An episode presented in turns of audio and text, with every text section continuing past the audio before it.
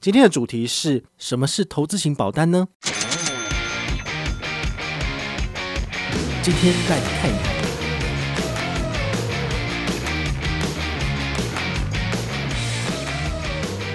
你的钱呢？如果放到投资型保单的部分呢？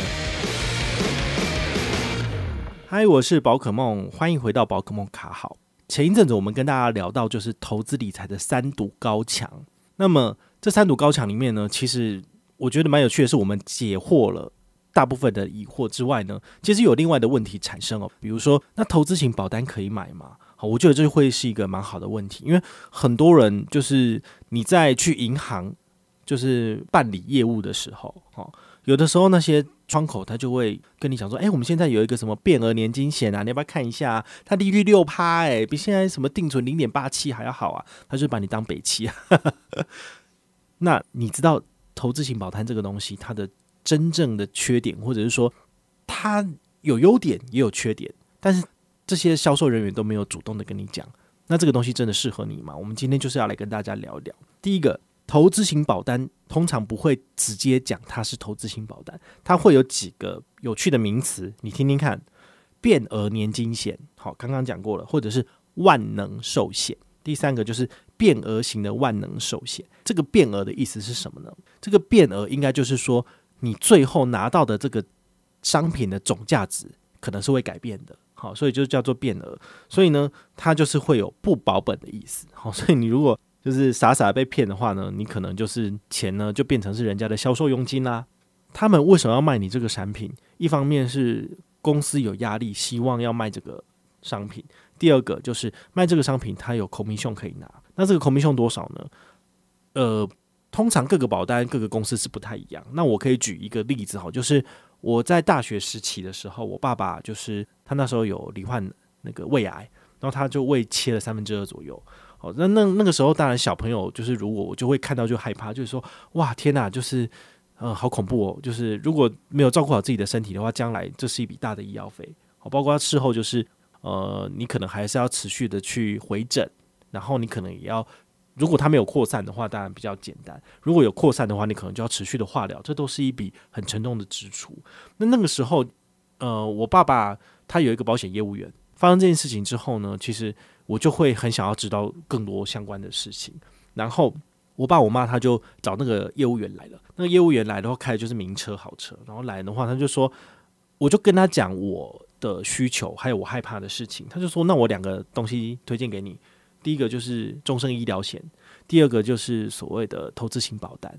那这个投资型保单它怎么收呢？它就是前两年给这个保单的钱呢，通通都是所谓的前置费用。前置费用就是他收了这笔钱之后，他没有要把你放进去里面投资，然后从第三年起会依比例放进去市场。好，所以我那个一单好像是一个月要扣四千左右。”这四千块呢，乘以十二是多少？四万八，然后两年就是九万六，接近十万块钱呢，都是拿不回来的。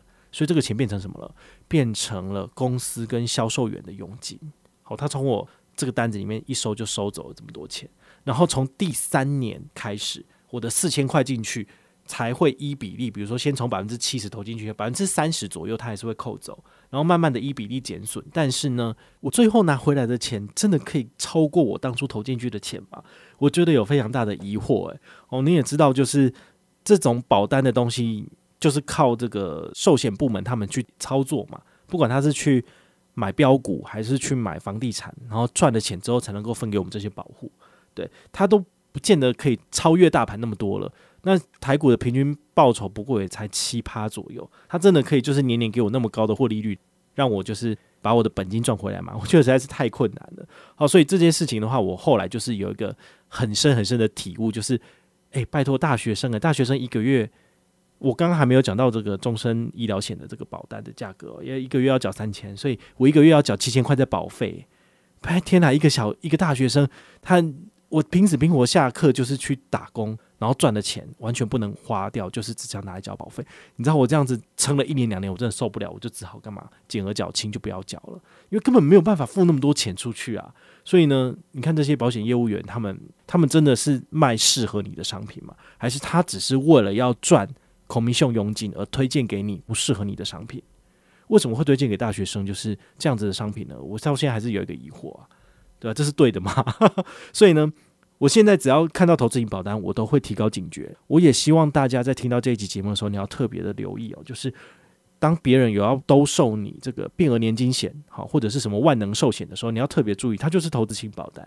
好，那投资型保单的意思就是说，把保险跟投资 combine 在一起。所以我那张投资型保单还有三百八十四万的寿险，那意思就是说我死了，我家人可以拿三百八十四万，但是呢，我投资的额度是多少？那个就是看保单现值，然后来拿。好，所以这样子的话，它其实是把这个东西 combine 在一起。我个人觉得，因为这个产品太过于复杂的关系，所以它收取的费率也很高，你很难直接的去衡量跟计算这个产品的价值，所以到最后你很有可能就是被坑杀。那也的确，我被坑杀了。那投资型保单跟这种纯保险的产品到底有没有什么差？好，其实我们还是可以就是简单的来比较一下。好，就是呃，以投资型保单来讲的话，它的总保费呢虽然说是高的，但是它是可以弹性的。比如说我这个月我没有钱，我不想扣了，可以吗？我可以进去系统里面，然后把它设定成说本月只扣，好，它就不会再扣钱进去投资型保单里面做投资，这是可以的。但是如果你是纯保险的部分的话呢，它是没有这种弹性的。就是你的保险时间到，你就是要缴钱。你没有缴钱的话呢，就会进去这个所谓的停效，好，或者是说延缓保费缴交的这个时程。那它其实是不具那个保护你的效力的。另外就是有个保费缴交的方式，好，比如说投资型保单，它其实是属于月缴、月缴、季缴、年缴都有。那每个月就是，比如说每个月扣四千，或者是你每一季扣一万二，好，这是你可以做选择的。但是如果是单纯保险产品的话呢，我会建议你使用年缴比较好，因为年缴的部分的话呢，你可以透过信用卡，然后来分十二期零利率，你等于是做到月缴，但是不会被收取额外的费用，这是它的这个保险费缴交方式的差异。那再来的话呢，就是资金运用的部分。你的钱呢，如果放到投资型保单的部分呢，你还是可以去选择你的投资的基金项目或者是产品的部分。像我的话呢，他那时候有配了一些基金可以让我选择。那我那时候怎么选的？我跟你讲，非常瞎，就是呃，我请那个业务员来嘛，我说我要做变更这个保险的内容，那我去看基金，他说你等我一下，然后跑去电脑前，我去打开了这个基金它过去的绩效，然后我说，诶，他过去的绩效这么好，未来应该会好吧？然后我就这样去选了。但是事实上呢，就不是这样子的啊，因为这叫做用后照镜开车，所以任何人会犯的投资蠢事我都犯过。好，因为这样子选其实是没有任何意义的，没有人知道未来的投资状况是如何。好，那如果你买的是纯保险的商品的话呢，其实你缴出去的钱就是由保险公司来统一进行投资跟运用，所以呢，你也没有办法去做这个呃决定这个样子。再来就是风险的部分。好，这个投资型保单的话呢，它的风险属于我们保护自行承担。那么，纯保险的部分呢，就是由保险公司来帮你承担。好，毕竟他跟你约定好的所谓的预定利率是多少，他就会给你多少。那他多赚的就他的。好，那投资型保单为什么说它的风险是我们自己的？因为就是我自己挑选商品啊。而如果他赔钱了，那就是我的事情，跟保险公司无关了。好，所以这是有一些差别啦。好，那投资型保单有什么优点呢？就是你不用自行投资，但是你还是会有一点点保障。好，就是你可以选一个大方向，但是呢，你不用就是每一个，比如说我就是要买零零五零百分之二十五，然后零零五六百分之三十五，好，或者是买 VTI 百分之四十之类的，你不用做到这么细致的决定，你只要写说，哦，我要买的就是霸凌东欧，好，这个东欧的基金，然后呢，最后就是被清算就没了。那纯保险的优点是什么呢？它其实就是属于保费低，然后高保障的，其实这才是保险真正的本意嘛。好，比如说，诶，有一个例子蛮有趣，我跟大家分享哦，刚好也是投资型保单，就是我家里面呢，这次就是我另一位家人，就是家里面生病嘛，也是胃癌，所以我家可能有这个所谓的遗传史哦，要特别去注意，就是胃部的问题。好，那我弟弟也是啊，好，就是自从家人发生了这件事情之后呢，他也是有点紧张，然后呢，我家人也是找了保险业务员来，但是是另一家公司的，然后就问他说，诶，那你有没有考虑要保啊什么的？就看半天之后。他不是买这个所谓的定额寿险，你知道他买什么？他买终身医疗险。我的天呐，这些东西过了十年，他的话术还是一样。我听了这件事情之后，我非常的震惊。我就跟我弟讲说：“你这样子，你一个月你要缴六七千、七八千，你知道吗？然后你这样子要缴二十年、三十年呢？你有那么多钱吗？对啊，你今年缴得出来，不代表你明年缴得出来。你那个时间到，你生不出钱，你可是很痛苦的。因为我都做过这种事情。”对啊，然后讲一讲之后，我弟弟后来才打退堂鼓，就说好啦，那我不要去医院检查，因为你要买保险之前，他们都要求你去做医院的健康检查，那身体没有问题之后才会承保嘛。但是这种商品，我我说真的啊，其实我们要买的商品其实是刚刚讲到的。保费低，但是保障高的，像所谓的定额寿险就是这样子。好，这个定额寿险就是二十年期的定额寿险，你每一年五百万的保额。好，年轻人的话呢，大概一年只需要支付两到三千块钱。那如果你在保障的这段期间有缴保费的这段期间死掉的话，保险公司就给你五百万。那这五百万呢，就可以让你的爸妈或者是让你的老婆或先生，就是可以过完他的下半生，或者是说比较不会那么经济拮据。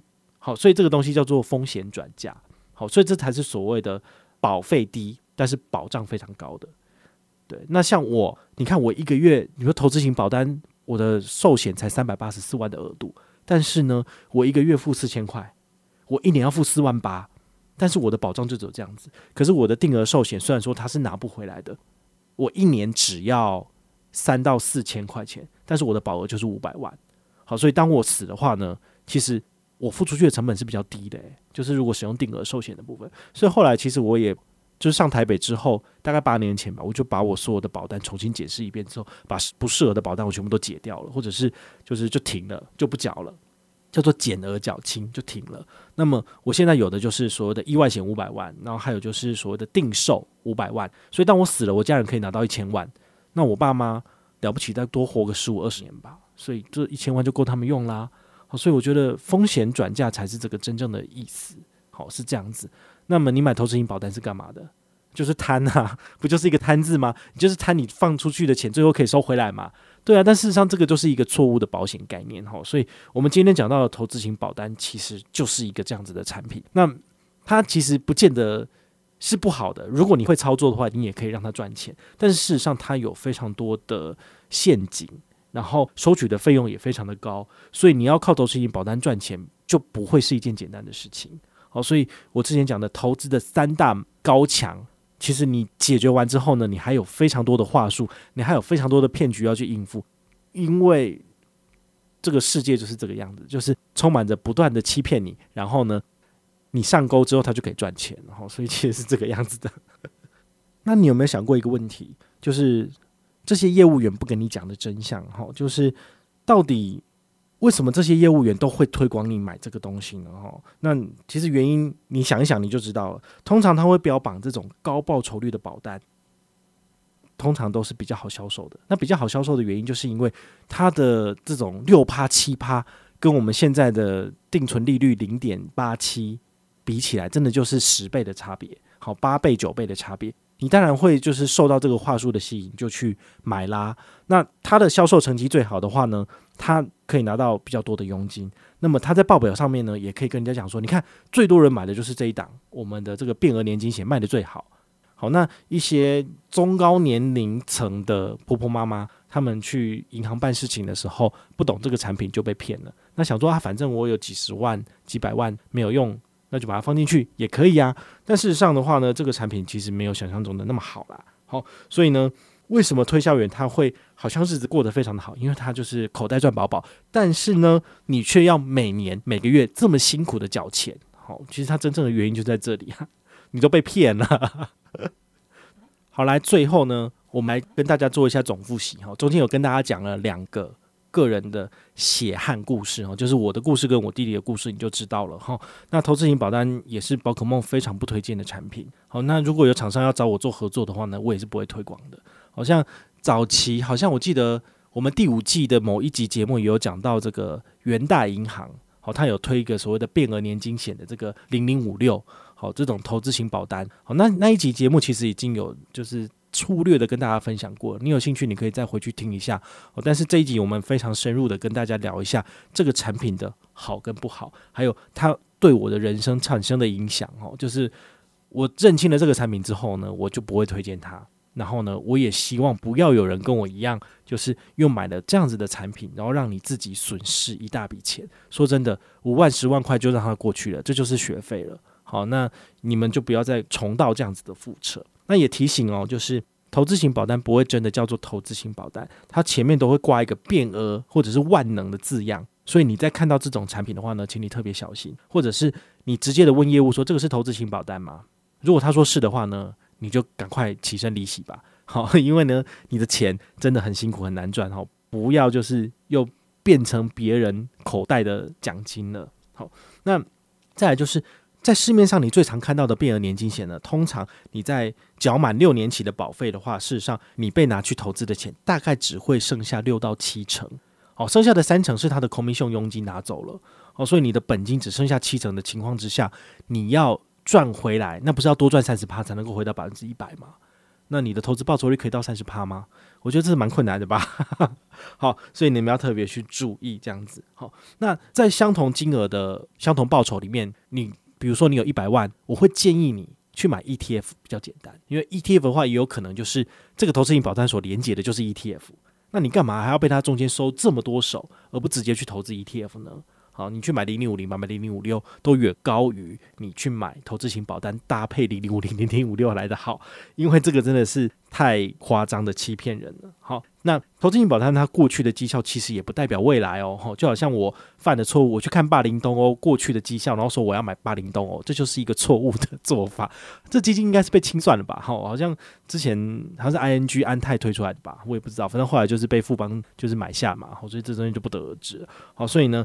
我建议大家，保险归保险，投资归投资，你这样子呢，才能够就是以最低的金钱拿到最高的保障，然后最好的投资报酬率。如果你把它全部混为一谈的话呢，你只会拿到一个很烂的投资报酬率，不怎么样的保障，然后呢就很惨。